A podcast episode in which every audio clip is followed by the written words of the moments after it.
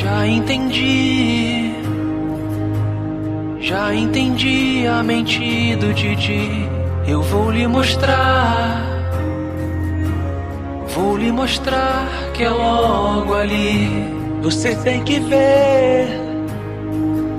Você tem que ouvir pra entender o MRG. Cinema, quadrinhos e HQ também. A voz do robô, meu bem. Vou baixar, vou baixar o MRG. Vou mostrá-lo pra você.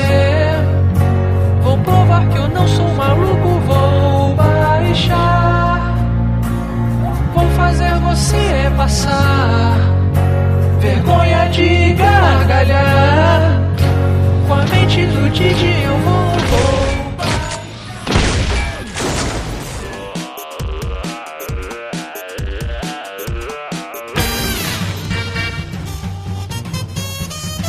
Dia! Boa noite! Estamos começando mais um Matando Robô Gigante.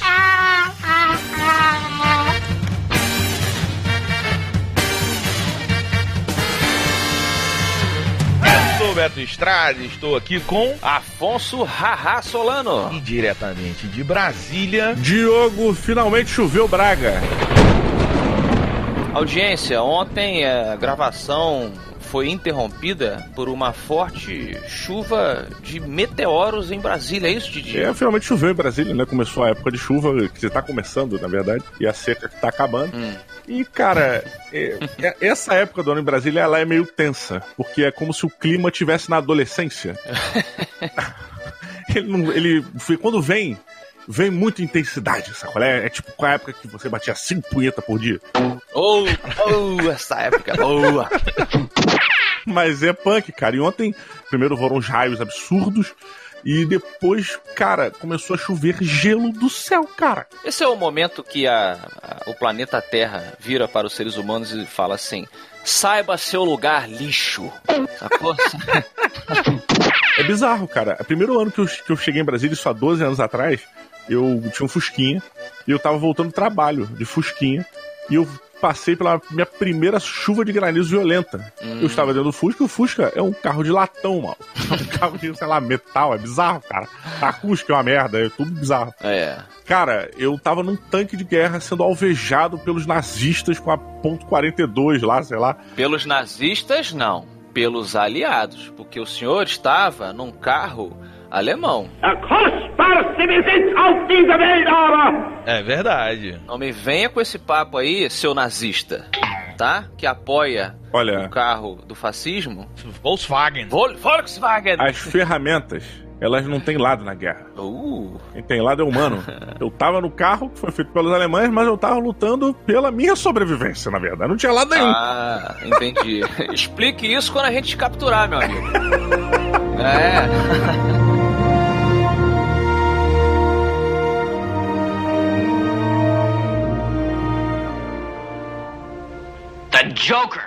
Devilish clown prince of crime. Oh, if I only had a nickel for every time he's baffled us.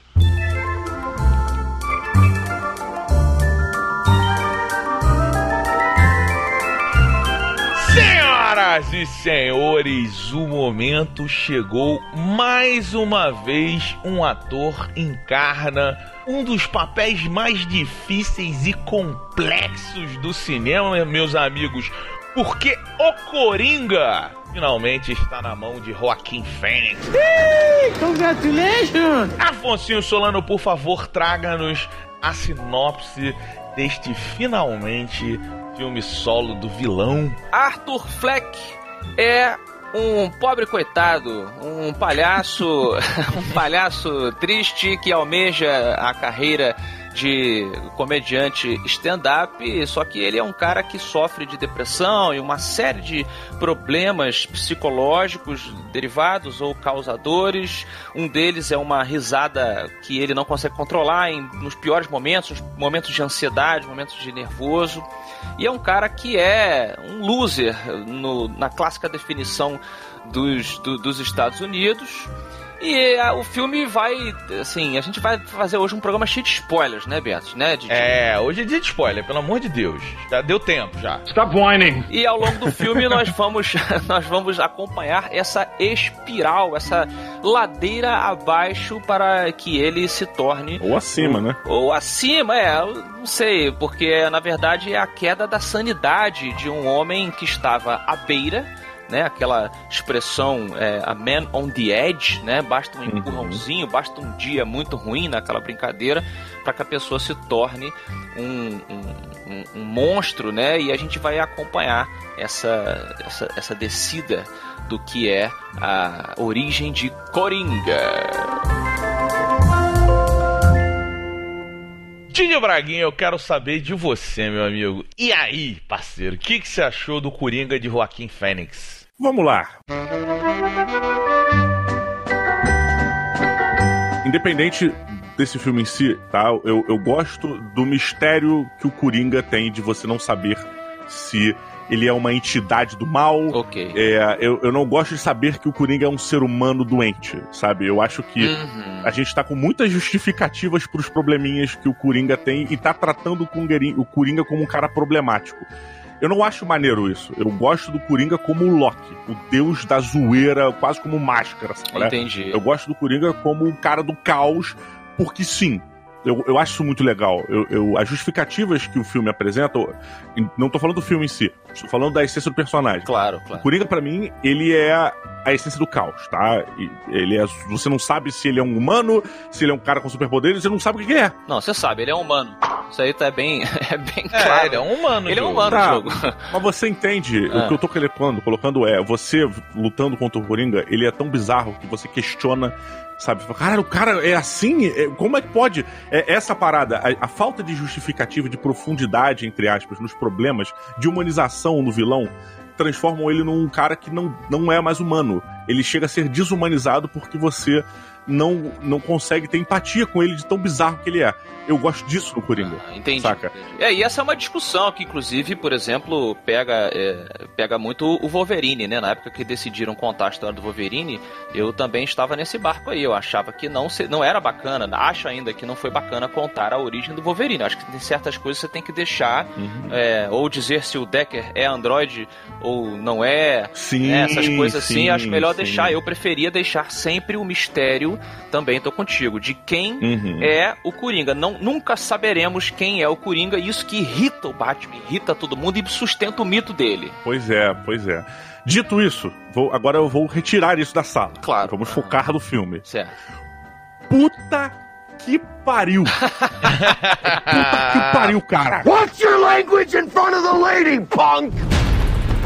Eu acho que eu nunca tive um. Eu nunca saí com uma sensação ou com um sentimento que eu não conseguisse dizer o que, que eu estava sentindo. Olha aí. É, é bizarro, cara, porque você sai do cinema, você sai. Eu saí nervoso porque eu não sabia se eu tava vendo uma, uma das melhores construções de um personagem da história do cinema ou se eu tava preocupado dos mongoloides fazerem a mesma merda no, no mundo real, sacolé? É, então. Here we Go. Beto, você me permite, eu sei que a gente já ia girar, mas. Vamos lá que eu vou, eu vou te acompanhar nesse ponto aí. É, assim, primeiro, primeiro um disclaimer da minha parte. É, o Todd Phillips declarou que esse filme não tem nada a ver com nenhum outro, outro filme, ele existe num universo próprio, sozinho ali. Ah, se o estúdio vai mudar de ideia. O dinheiro faz as pessoas mudarem de ideia melhor do que a palavra dos mais sábios, né? Então pode ser, vai que é, por mim, entregava universo, esse universo merda DC todo pro Todd Phillips, tá? Por mim. Mas não é uma certeza, a princípio a gente tem que trabalhar com esse filme sendo uma coisa sozinha. E foi por isso que eu fui assistir, inclusive. O Fernando Caruso que me convenceu, porque eu falei, olha, eu não tô vendo mais nenhum filme da DC, tanto do Ben Affleck quanto do Robert Pattinson, acho que tá uma zona do caralho. É verdade, cara. Você boicotou todos, né, cara? É. E não tava vendo nada. Mas aí o Caruso falou, cara, esse filme não faz parte dessa DC. Que você não gosta. Ele é um filme solo, então, segundo o seu, seu código aí do, do, Batman, você pode assistir e de fato assistir. Uhum. Agora, isso que o Diogo falou, Beto, sobre essa coisa de ah, sair com medo das pessoas repetirem a violência, é uma discussão que, claro, né? A galera da, das tochas e das foices eh, começou a fazer, né? E, e é irônico, porque o Todd Phillips ele declarou. Todd Phillips, pra quem não lembra, ele dirigiu é, a série. É, como é que é o nome do filme dos bêbados, Beto? Beber não case. Hangover? Isso, o Hangover aí que o Didi falou. Ele dirigiu para mim uma das melhores comédias do Will Ferrell que é o Dias Incríveis. muito Caralho, bom. é dele? É dele, o Hank the Tank. Cara. Hank the Tank, porra, muito bom. Esse cara é um gênio da comédia e ele, há pouco tempo, ele declarou que ele havia abandonado a comédia e ido para o drama porque ele não queria mais ser atacado pela patrulha do politicamente correto. Uhum. Aí ele foi lá, dirigiu o Coringa e foi atacado pela patrulha do politicamente correto. tipo, well, isn't that special? Mas eu tô já passando pro Beto, eu achei o filme foda pra caralho, foda pra caralho e foda pra caralho. Beto, depois eu volto pra mim. Cara, eu, eu. Olha, eu achei o filme foda pra caralho. Mas eu vou começar só botando uma coisa na mesa, já que estamos aqui é, com spoilers abertos. Não precisava do Batman. Fuck you! Fuck you! Ah, cara. Não precisava do Alfred, não precisava do Bruce Wayne, não precisava da morte no beco. Se ele deixa tudo sugerido, cara, ele constrói ali a parada de uma forma muito boa. O pai do Batman já tá ali. Isso já entrega a data do negócio. Já uhum. fica foda pra caralho, sabe? Esse negócio, eu concordo com o Diogo, assim, é, é muito esquisito você explorar a origem do Coringa. Mas ao mesmo tempo, no Piada Mortal, de alguma forma, a origem do Coringa também foi explorada. É, e... E, e... a gente tá aí achando lindo e maravilhoso o Piada Mortal. Então, assim. O universo de, de quadrinhos ele é feito disso, ele é feito de pontos de vistas sobre uma mesma história. Well, why not? No cinema, a, a gente teve três versões dele até então e eram três versões completamente diferentes, mostrava que era um personagem que a essência dele podia permanecer e tudo que rodeava ele podia realmente ser explorado de outras formas, o que é legal, mostra quão complexo é esse personagem, e eu acho que é o que o Joaquim Fênix fez aqui. Agora, Pô, não precisava do Batman, cara. Stop saying that! Olha, mas você acha que o aparecer o Batman danificou o filme? Foi tipo uma coisa que, que não agregou? Não, acho que não agregou em nada. Não agregou em nada? O, relacion... o início do relacionamento dele, da psicose, da perseguição. Que isso, Beto? Pô, fala sério. Da loucura do psicopata com relação ao. A sensação que eu tive foi muito explanativa, sabe? A cena do beco no final pô, ele já mostrou ali é, é, o Zorro passando no teatro, ele já deu a referência. Ele queria mais sutil do que. Do é, que eu queria que fosse mais um filme do Coringa do que um filme de um vilão do Batman. É, não, não é o momento do Batman, é o momento do Coringa. O Coringa sem o Batman não existe, cara. É. Ele não. É, é, o relacionamento do Coringa ele é totalmente dependente da existência do herói Batman. Eu acho essencial, cara, pra história. Mas, o Diogo, quem tá falando é o cara que sabe que o Batman é o Bruce Wayne. O Coringa, pelo contrário, é, o sabe, Coringa, é. ele não quer saber. Mas é para deixar que já existe uma conexão com essa família, por mais que eles não saibam, quando eles crescerem, no caso Bruce Wayne crescer, é, nem ele, nem o Coringa, que na verdade não se chama Arthur Fleck, né? A gente entende. Quer dizer, chama porque foi batizado, mas ninguém sabe de fato. De fato, esse filme acaba sem a gente saber a origem, né, o ventre que gerou o Coringa. Então, assim, ele dá uma enganada uhum. na gente. É tipo, opa, saquei, você achou que ia falar e não tá, no final você meio que não sabe ainda a origem desse cara. Mas, no final das contas, o, o, o, Bruce Wayne e o Coringa estarão conectados para sempre, mas sem saber. É quase como se fosse uma coisa predestinada. Não, tudo bem. A sensação que eu tive foi muito assim, ah, cara, é, eu preciso mostrar que é no universo do Batman. Sim, sabe? inclusive isso me surpreendeu. Eu achei que o filme fosse ser muito mais. É, eu vi algumas pessoas dizendo assim: ah, é um filme que se não tivesse o nome Coringa, se fosse uh, um homem na beira do abismo, sei lá, uhum. é, funcionaria da mesma forma. Eu acho que o filme teria que ser muito mais modificado para funcionar. Porque, porque o cara no final vai virar um palhaço, aquela coisa toda. Dá, dá, dá pra ver realmente que dá pra ser um filme assim, mas o filme ele é muito mais próximo do Coringa mesmo e do personagem do Batman Total. do que eu achei que fosse.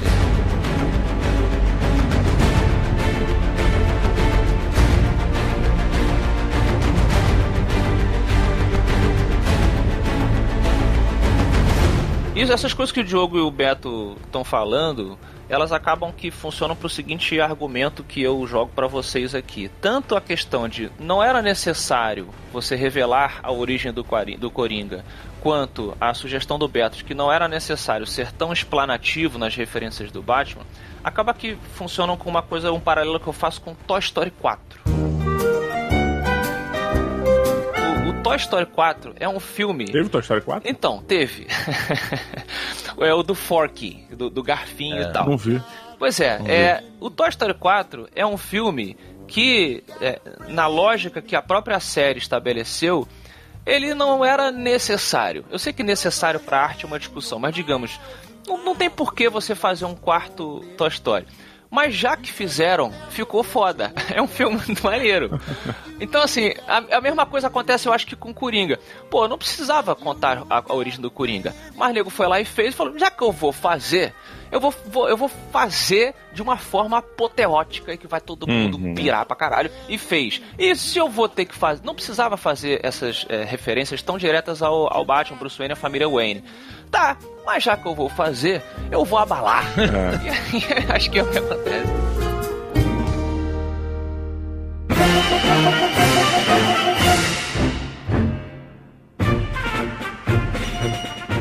Tem várias paradinhas no filme. A própria risada você vê é, é, que a risada não é não, não é graça somente que ele acha das coisas. Além da cena do ônibus, que é maravilhosa, que é onde você descobre que ele tem um problema nervoso que faz ele rir, você tem aquela cena que é muito sutil, mas que ele vai andando num corredor, de repente ele para de rir e ele continua fazendo o que ele estava fazendo. Cara, essa é você tá falando isso, eu fui lembrando, né, com vocês, eu me arrepiei. Cara, a sacada da risada é genial. Uhum. Realmente, em nenhuma outra obra você tinha abordado dessa maneira, né? E o cara, é, imagina só a dificuldade. Você é um ator, no caso aqui do Coringa, e você tem que fazer a sua versão de um personagem que já foi consagrado, cara, com Jack Nicholson, com o Romero lá da série dos anos 60, bem que era piada, mas o cara virou um ícone. Com certeza. É, o Heath Ledger, tipo, caralho, velho, como é que tu vai... Puta, o Mark Hamill, velho,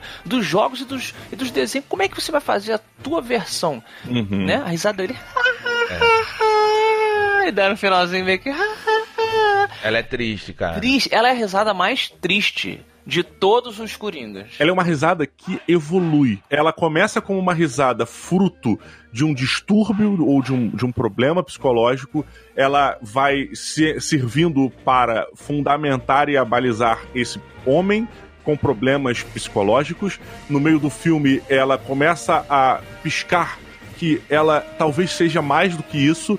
E no final do filme, ela evolui para um símbolo de vilania, cara. Uma parada doentia, maquiavélica, que é a essência, talvez, ou faz grande parte da essência de um personagem. Ela é inacreditável, cara. Essa risada, ela é um personagem do filme, maluco. É bizarro. I thought my jokes were bad. E, só que eu acho que, assim, não é que a risada se transforma. O a jornada do personagem que a gente acompanha, ela é tão bizarra, tão tensa, tão forte, que eu acho que a gente vai colocando na risada essas coisas. Tem várias cenas no filme que eu, eu, eu percebi que assim existe uma transformação do, da audiência naquele personagem. Tem uma cena específica lá que, por exemplo, ele vai matar o anão, que ele mata o gordão e o anão fica para morrer. Cara, essa cena o cinema inteiro riu.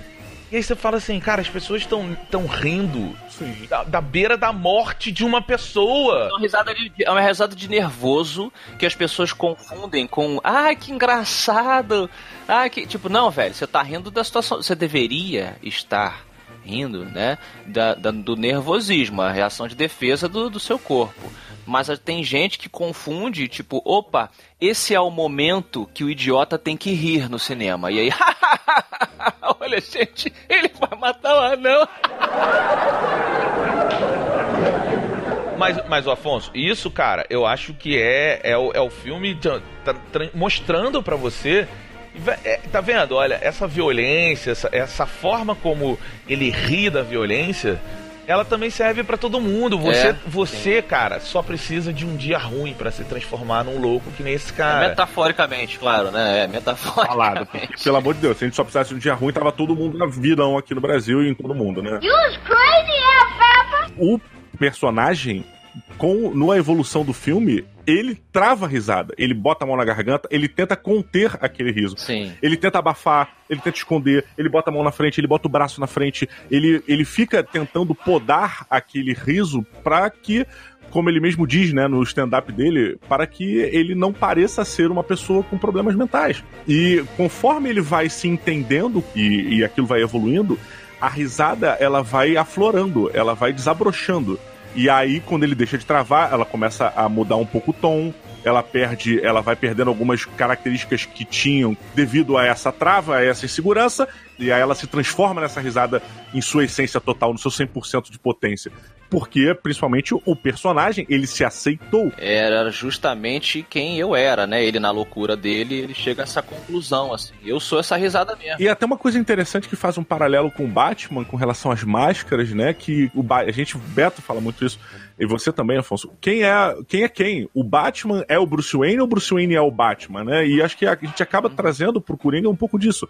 O, o Arthur Fleck, ele é o Coringa ou o Coringa é o Arthur Fleck? Porque se em todo momento o Arthur Fleck ele parecia ser uma fantasia que o Coringa estava usando, e chega no final do filme, o Arthur Fleck, entre aspas, deixa de existir. Ele vai matando tudo que diz que ele é o Arthur Fleck, inclusive a mãe. Mom! Mommy! Mommy! Mommy! Mama! Mama! Mama! Ma! Ma! Ma! Ma! Mom! Mom! Mom! Mom! Mommy! Mommy! Mama! Mama! Mama! What? Cara, um paralelo que eu acho que não tem como não ser feito, ou talvez tenha como não ser feito, mas pra mim, pelo menos, não teve, foi com o Taxi Driver, cara. Com a evolução do De Niro no Taxi Driver, com a, a Ah. percepção dele, a transformação dele naquele cara é, maluco pra cacete, a aceitação e o abraço à violência que ele faz no final do filme. É, mas isso é explícito, né? Eles falam que o É. filme ele tem, ele é inspirado, dentre muitas coisas, pelos filmes dos anos 70 de construção, de estudo de personagem, eles chamam. Ah, legal. Que é o é que eu não vi nada, cara. Ah, eu não vi tá, nada. sim. Eu não vi nada para. Tipo assim, é, o que eu fui ver do Coringa, nem trailer, cara. O que eu fui ver do, do Mentira, eu vi um trailer do Coringa. Foi o filme e depois eu vim pra cá pra gravar. Mas isso acaba que serve justamente ao que a gente está falando, porque você, sem ter lido qualquer coisa sobre, você chegou a essa conclusão. Ou seja, o cara fez um belo trabalho de referência. Pô, tá foi animal, né? Né? Sem ser totalmente explícito, quer dizer.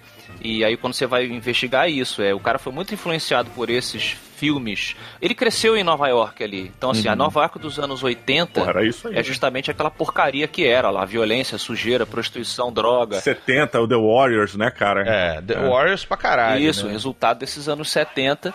E aí, quer dizer, ele diz que esses filmes de estudo de, de construção de personagem do, eh, do Taxi Driver, O Rei da Comédia, que é um filmaço também com o De. Niro e com o Uhum. Jerry Lewis, são os dois filmes que você se você assistir assim próximo do Coringa, você fala: "Caraca, velho, olha aí, tá fazendo grandes homenagens e puxadas dali". Uhum. Cara, é, isso é incrível. Eu acho que Gotham talvez nunca tenha sido tão bem representada. é, de uma, sei lá, eu, eu fiquei impressionado como Gotham. a- a- não é nem a distopia que Gotham é, mas é como o lixo na rua é um elemento, como tudo que acontece ali em Gotham tem um porquê e compõe as características essenciais pra você perceber que Gotham é esgoto do mundo, cara. É o esgoto da É. humanidade, né? É, os montes de lixos colossais que estão em todas as esquinas, cara, que ele passa. Que cidade bem construída. Não, ela é super bem construída porque ela é real, né? Ela é essencialmente. é, ela é Nova York, assim. Isso é uma coisa que eu entendo que serve ao propósito do filme, mas eu acho que você, frente ao material original, Gotham é uma cidade, assim como Metrópolis, ela deve ser uma cidade que chama atenção por sua arquitetura. Então, assim, eu, se for comparar de todas as obras do cinema, eu sempre vou defender a Gotham do Tim Burton.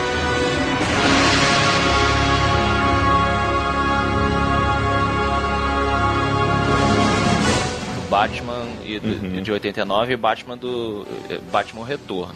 Aqui, claro que ela não funciona.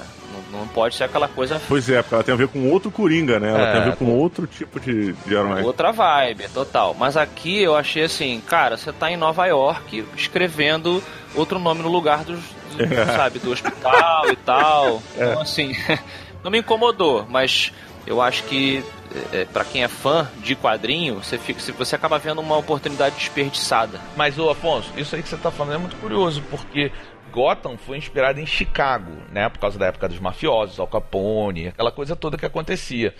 E, e eu achei que, por exemplo, o Batman do Nolan, que é filmado em Chicago por causa disso, eu acho que traz uma Gotham que a dualidade do, do rico, do, do, do crescente por causa do dinheiro ilegal, e como isso deixa a população, alguma coisa ou outra de uma arquitetura gótica, assim, Saquei. ficou mais bem representado. Mas eu acho que a opressão do personagem funcionou mais nesse modelo do Todd Phillips em Nova York, sabe? É, por, por isso que eu citei a coisa do fã de quadrinho que acha que é uma oportunidade desperdiçada, porque no universo DC, Nova York existe.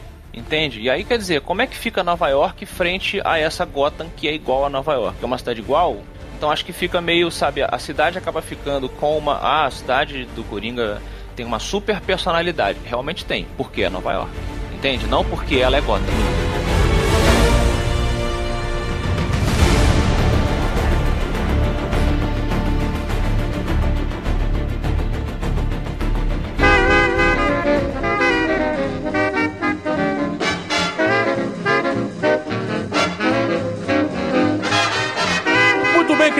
Amigos, estamos chegando naquele momento maravilhoso onde vocês ficam é, reclamando de ter que dar nota e blá blá blá, mas é a regra e é assim que o barco anda. Como o Batman defende, regras precisam ser obedecidas. Exato. Apesar dele, dele quebrar algumas e alguns ossos. Pois é, disse o cara que mora na caverna que investiga o celular de todo mundo e puta que pariu, né? Tá certo. Fascista! Vamos lá. Roberto Duque Estrada no Ilumine-nos com o seu bate-sinal, com o seu beto-sinal. E deu de 0 a 5 robôs gigantes.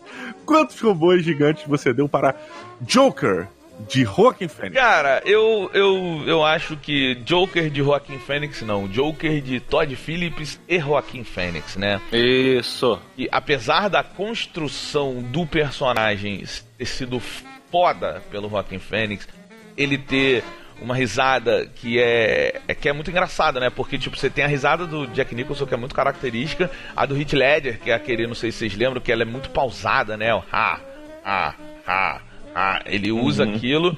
O do Jared Leto, você vê que não marcou, Sim. Só, só pra não deixar passar, Beto, a risada do Heath Ledger, ela tinha dois momentos, né? O ha, ha, ha. E tinha quando ele tá loucaço. Que é, uh, uh, uh, uh. É, Bem foda. que é muito foda, É. que é muito, é, exato. E eu acho que o Joaquin Phoenix quando ele consegue fazer aquele negócio, cara, você fala assim, cara, isso é muito esquisito. What the hell was that? O lance dele, dele, dele ser carente ali com o personagem de TV do Robert De Niro, ver aquele cara como um pai, assim, e, e o lance também do, do- de você acompanhar uma narrativa que não existe, que tá na cabeça dele, eu acreditei. Eu acreditei, eu, e eu tava me perguntando, eu falei, porra, mas ele tá com a menininha, o que, que vai acontecer? A menina vai morrer brutalmente? Então, cara, você vai vivendo essa loucura, você e, e é no exato momento em que falta o remédio. Então você vê também que tem uma coisa social, uma coisa do Estado fudendo a cabeça do cara. É, você vê a anarquia acontecendo na rua e ele se tornando um símbolo de anarquia porque o povo tá meio de saco cheio. É, é, então, assim, cara, é muito foda. Assim, é muito foda. É o mito do V de vingança trazido pro nosso mundo, pros tempos modernos, sem um, uni- universo distópico, né? Olha, eu dou cinco robôs gigantes para este Coringa, meus amigos. Didi Braguinha, você que em um vídeo recente do canal de YouTube do Matando Robôs Gigantes foi coroado como uma das risadas mais icônicas do mundo nerd internetico. Você dará de 0 a 5 robôs gigantes, quantos para Coringa, de Todd Phillips e Joaquim Fênix e toda uma turminha legal. Eu fui, Beto, coroado pelo Afonso. Claro, Só o Afonso falou isso. só o rei e aí? pode conceder, né, um- um É, cara, mas olha, é um filmão, isso é inegável. Acho que todo mundo já falou. é, a evolução, a construção do personagem, é, pra mim, é o grande, é o ponto alto. Até porque é um filme lento, cara. É um filme com uma pegada. É, não, a- não é uma pegada atual, sabe? O ritmo do filme não é um ritmo atual, é um ritmo realmente. E agora que vocês falaram, ele tem essa construção bem setentista. De, de evolução, É. que é devagar, o ritmo dele é o que você acompanha o caminhar da pessoa. Só que todos os momentos eu acho que são importantes para a construção deste personagem dessa maneira calma, lenta, para tudo ser crível, para você acreditar, até nas mudanças de entre a motivação se mantém a mesma, mas nas mudanças de atitude. Eu vou trazer um elemento é, importantíssimo pro, pro personagem ser quem ele é. O Arthur, cara, ele cria um plano pro final do filme, quando ele vai. Ele é chamado, né, pro programa do, do Robert De Niro, e você, porra. Você já tá se questionando se ele foi realmente chamado, sabe? Você já tá. É. É, fala, porra, esse telefone tocou mesmo? Ele era alguém chamando de verdade ou esse cara tá inventando isso na cabeça dele? É porque isso é um recurso até da literatura, né? Que o cinema, quadrinho, tudo usa, que é o do narrador não confiável. Uhum. Então você não sabe, no começo ele vai estabelecer que você não deve confiar nesse narrador, e aí ao longo do filme você vai. Opa, será- exatamente. Ele, ele pegou a mulher. Ah, não. Ih, não. Eu vi uma galera falando, só eh, fazendo um, alt tab aqui na sua nota, de, de- Uhum.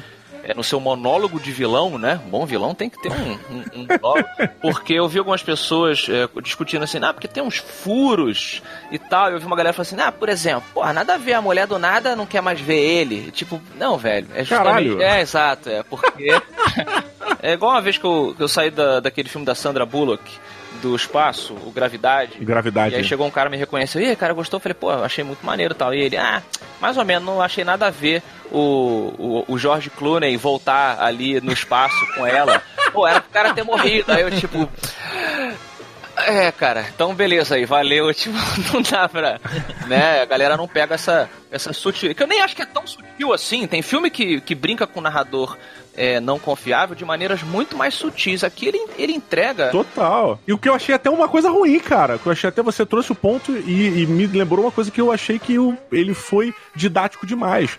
Ele depois faz um flashback mostrando os momentos do Coringa sozinho nos lugares para você ter certeza absoluta de que ele estava sozinho. É. Eu falei, não, Não precisava. isso é um filme do Coringa, cara. Eu não quero ter certeza absoluta de nada. É um pouco, Eu quero é. sair daqui confuso. Porque eu achei muito interessante, muito elegante eles conseguirem criar uma empatia entre você e o personagem, né? Entre você e o Coringa e o Arthur Fleck, para que depois isso reflita no Coringa, para que você entenda as motivações do Coringa como vilão. Coisa que eu disse no começo, eu não queria me, identificar com o Coringa. Eu não acho que o Coringa precise disso. Uhum. Mas aqui eles fizeram. E, e foi ótimo, até, de certa maneira, porque em diversos momentos você vê que o Coringa ele é fruto de um ambiente que ele sofreu. Ele é fruto de. Não, mas uma- também dos seus problemas mentais. É, Sim, lógico. mas ele também é fruto de uma família, é, de uma família ruim. Ele é fruto Sim. de uma sociedade decadente. Ele é fruto de pessoas Tudo junto. decadentes. Então ele é fruto de um contexto. Isso. É uma construção de um herói. É uma jornada de um cara que você apoia e que você vai lá e não sei o que. E no final ele queria fazer o grande ato dele, né? Que era chegar em frente a todas as TVs, contar a piada mortal dele e se matar. Esse era o grande ponto. Ele ia fazer a última piada e ia se matar. Piada mortal.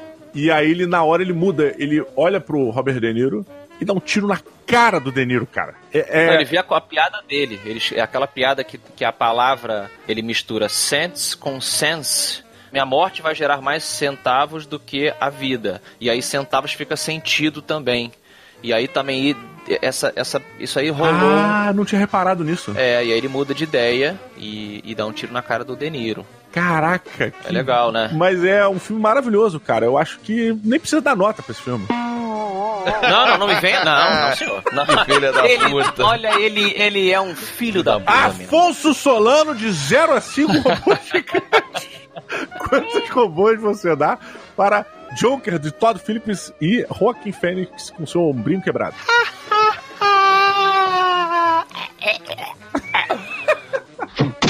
Essa discussão aí, que a turminha do politicamente correto, o Diogo já tá rindo com, com o deboche. Não, não é deboche, eu tô rindo só, pô. É, não, mas o Coringa nunca ri à toa, Didi. Coringa, se bem que esse aqui ri à toa às vezes. Não, ele ri. É, Ele ri de nervoso, ele ri de nervoso. É. Se rola uma situação que o deixa é, ansioso, né? Ou desconfortável, de destranca isso. Mas você não sabe se o nosso ri de nervoso também. Exato, é, mas no caso dele, isso é, é, é de forma exagerada. Assim como é a reação da turminha do politicamente correto quando é confrontada com algum tipo de pergunta que os faz questionar alguns valores, algumas ideias, etc. E foi o que fizeram com o filme do Coringa, como eu comentei, o Todd Phillips lá falou, ah, não vou sair da comédia e tal. E eu espero que ele não saia da comédia, porque ele é um diretor muito bom e eu sempre defendo isso, né? A gente vê isso em estudo de cinema, que a pessoa que faz bem comédia faz bem praticamente tudo. É verdade, né, cara? Principalmente drama também, né, cara? É, desde diretores quanto atrizes e atores, né? Eles são pessoas que têm um controle é, muito fino das emoções humanas e para você fazer a pessoa rir ou chorar, é, nossa, tem que atingir um nervo muito. São extremos, né, da mesma linha, talvez, né? Exato. Então o cara aqui, ele, ele comprovou esta, esta tese mais uma vez. E é interessante porque a galera fica incomodada, essa galerinha ficou incomodada com algo que justamente deve ser feito. A gente tem que questionar, a gente tem que conversar sobre o- a questão do problema é, psicológico na sociedade moderna. Né? É, todos nós, nós principalmente, que trabalhamos com o público, que vamos a evento, a gente conhece muitas pessoas diferentes pelo Brasil inteiro. É, todos nós já conhecemos Arthur Flex, a- Arthur's Flex. É, a gente saca, quando a gente aperta a mão de um Arthur ou de uma Maria Fleck, vamos colocar assim, né? É, homens e mulheres que, que claramente estão em um lugar muito ruim da, da, da vida, psicologicamente, socialmente. Alguns falam conosco sobre isso, né? É, muitos mandam e-mails, mandam mensagens agradecendo o programa, né? É, Faz, a gente se sente super honrado, né? Muitas vezes a gente consegue responder, seja pessoalmente ou online, tipo, cara, gente- que bom que a gente consegue fazer parte dessa sua cura e tal. Ah, tô tentando sair da depressão, tô com um problema e tal, não sei o quê.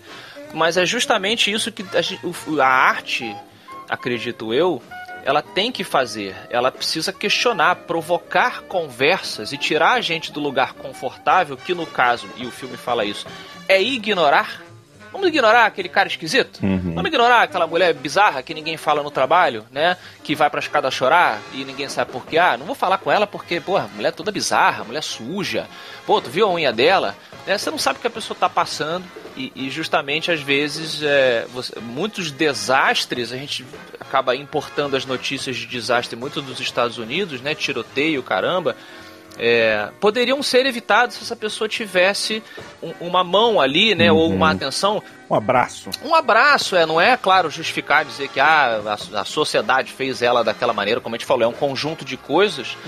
E, e essa semana eu até tu, tui- retuitei um vídeo impressionante um professor um, é, de colégio, não sei se ele era professor ou treina- treinador de esporte, que ele viu um, um aluno é, com, uma, com uma escopeta entrar na, na- numa das salas do colégio dele. Vocês viram isso? Vê. E ele foi atrás e ele segurou o moleque. E aí ele ficou abraçando o moleque. Claro, um abraço de intenção dupla, né? Tanto pra acalentar, coisa que o moleque provavelmente não tinha há muito tempo, quanto pra também imobilizar o moleque, né? Até que a polícia chegue e dê um tiro na cabeça desse filho da puta. Sacanagem.